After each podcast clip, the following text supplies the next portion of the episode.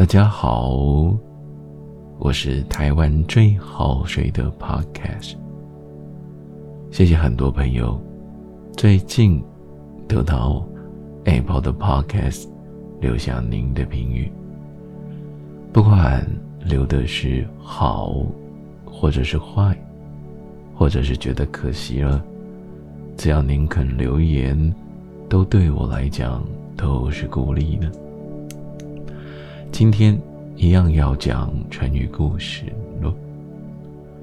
第一个，闻鸡起舞，它是指啊，听到鸡叫就会醒来，开始练刀练剑，比喻有志者及时奋发努力。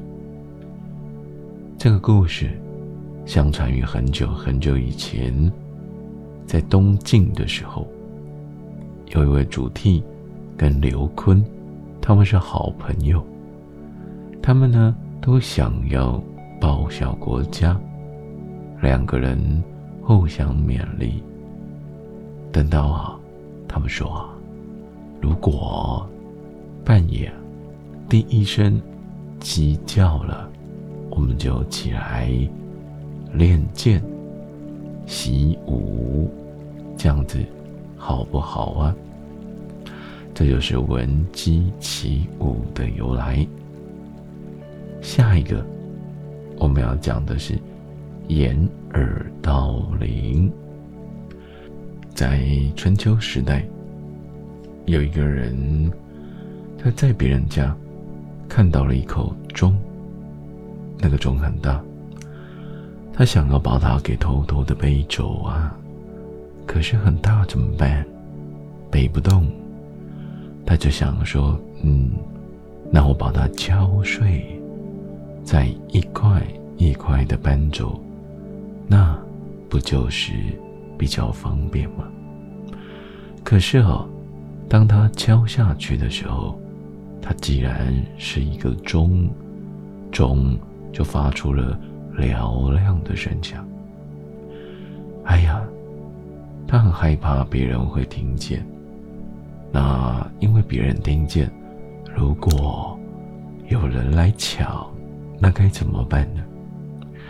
于是啊，他急忙的用手捂住了自己耳朵。哎，这样子，是不是就听不到钟的响亮的声音了？他认为自己听不到。那别人也听不到吗？后来呀，人们就把这个故事引申为“掩耳盗铃”。这句成语，比喻自作聪明的人妄想要欺骗别人，其实啊，是欺骗了自己呢。接下来。我们要讲一个自相矛盾的故事。很久很久很久很久以前，有一个人呢，他在卖武器，他也卖一些防身的用品。在古代呀，我们常常使用盾牌来保护自己。现代人，美国队长也是用盾牌。那个时候的武器啊。有一根长长的，叫做矛。矛是用来攻击的。这个人呢，就这样说的：“来呀，来呀，来呀，来呀，来看看我的盾牌。这盾牌呀，不管拿什么尖锐或者是锋利的东西，都没有办法刺穿它呢。”后来他又说：“来来来。”看看我另外一样东西，这是一只长矛。我这长矛非常锋利，不管什么都能够刺穿。后来啊，旁边就有人说：“那如果拿你的长矛去刺你的盾牌，他会怎么样呢？”这时候啊，这个卖盾牌跟卖长矛的人。根本回答不出来呢？这就是自相矛盾的故事。自相矛盾，在用来形容什么呢？通常我们会形容说话或者是做事前后不一致的故事哦。下一个故事，梁上君子。在很久很久很久以前，有一个学者，他为人正直，生活简朴，又有学问，很受人们敬重的。有一天傍晚，他刚好进了家门，他发现，哼，梁上多了一个人。在古代的房子里面。都有梁根柱，上面的空间，如果多了人，那不就很奇怪吗？首先，他假装没有看见。他整理了一下衣服，坐下，并把儿孙叫到面前，对大家讲话。他说：“儿孙啊。”你们要好好的读书，认真做事，要努力做一个有用的人。有的时候啊，社会上很多做坏事的人，其实他们本性并不一定很坏。有的人可能贪图享受，有的人只是不愿意劳动。或者有的人遇到了一些事情，而最后啊，可能会做一些错误的事情。你们看，梁上君子哪位就是这样的人呢？躲在梁上的小偷吓了一跳，很惭愧的爬了下来，跪在这位很有智慧的人面前求饶呢。他说：“我看你的样子不像坏人，你呀，一定要改过向善。我看，你可能是因为家里真的有困难吧。来，这东西给你。有机会的话，拿去做点小生意吧。”小偷就这样子，千恩万谢的走了。梁上君子在之后就被我们拿来形容为小偷的意思了。接下来的故事叫“如鱼得水”。这个故事发生在三国时代，我们的刘皇叔刘备，那个时候啊，他正在颠沛流离呢。那个时候，他手下虽然有关羽、张飞等猛将，可是啊，没有一位特别聪明的人能够帮他规划很多东西。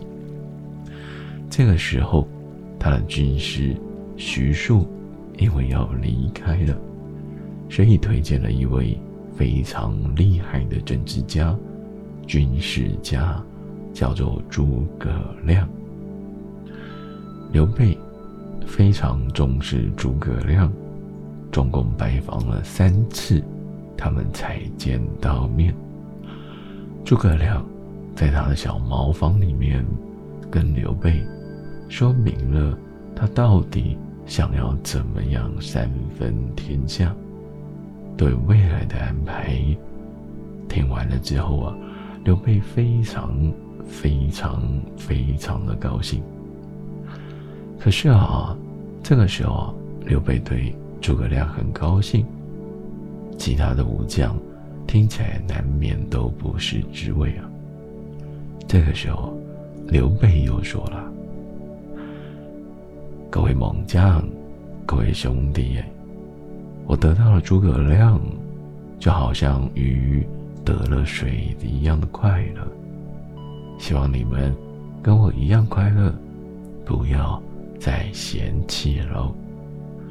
因此，我们用如鱼得水去形容，就好像一条鱼回到了水里，悠然自得一样。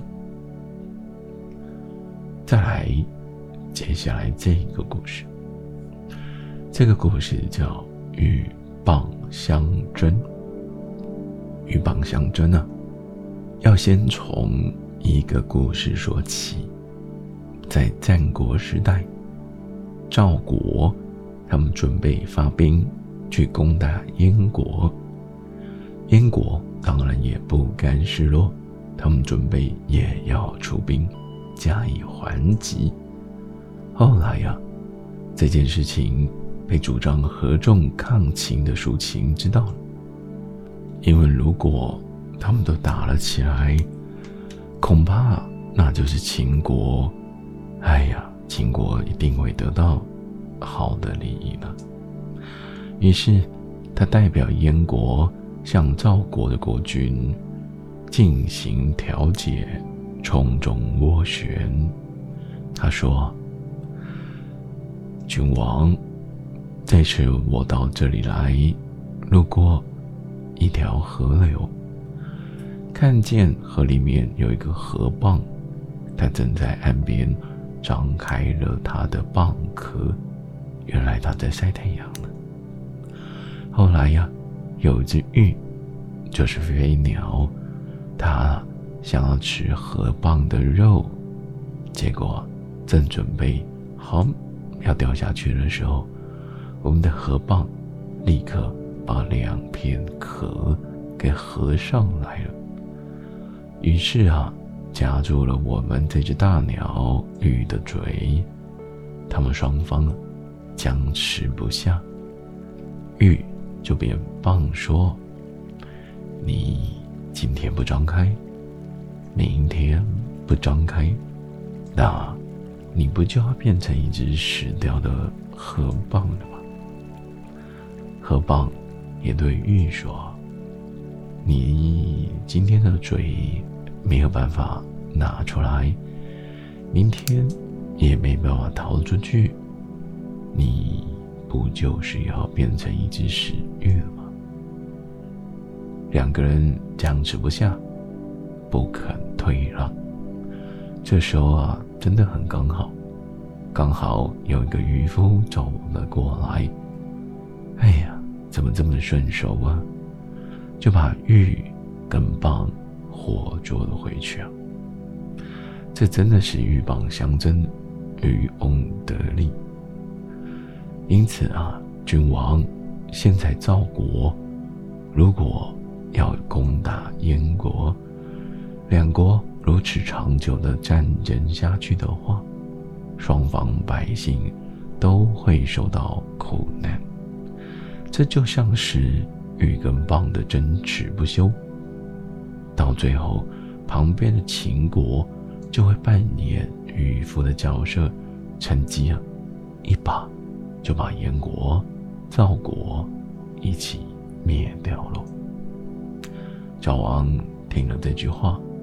觉得非常的有道理，于是啊，两国就和谈了。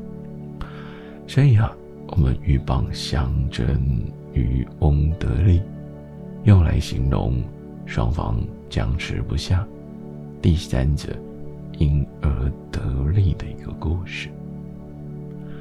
接下来要分享骑虎难下的故事。它其实啊，指的就是进退两难、欲罢不能的故事。这个故事发生在很久以前，在东晋时代。那个时候啊，因为国家有叛乱，结果呢，官员便派人起兵讨伐叛军。但是啊，叛军真的很强。没办法，真的打不赢呢。后来呀，因为战事的实力，他们呢，将军想带兵逃跑。哎呀，可是旁边的人就说：“国家现在正处于危难关头，我们仗义带兵，讨伐逆贼，就好像人骑在老虎的背上一样。如果我们不把老虎给打死，那不就是没有办法从虎的背上下来吗？因此，如果我们不把叛贼给消灭，我们是不是也根本没有办法生存下去呢？因为这样子，所以呢，他们决定继续的战斗下去。最后，在一次重要的战事当中，终于他们赢得了胜利，打败了叛军，叛乱终究被平。这句成语后来呀，我们就会形容，比喻事情进行到一半，哎呀。因为情绪不能停止，只好硬着头皮做了下去。以上是今天的成语故事。如果你听到这里还没有睡着，也许可以听下一个故事，或者是我之前的 podcast。如果听到这里已经睡着了，那就太好了。如果您喜欢我的风格，我的故事，我能够让大家好睡的感觉，欢迎您随意的分享，让更多人能够听一听，就不小心的睡着。谢谢您，有大家不小心就睡了，就是我继续录。Podcast 最重要的动力。我是台湾最好睡的 Podcast。祝您有个好梦，晚安，拜拜。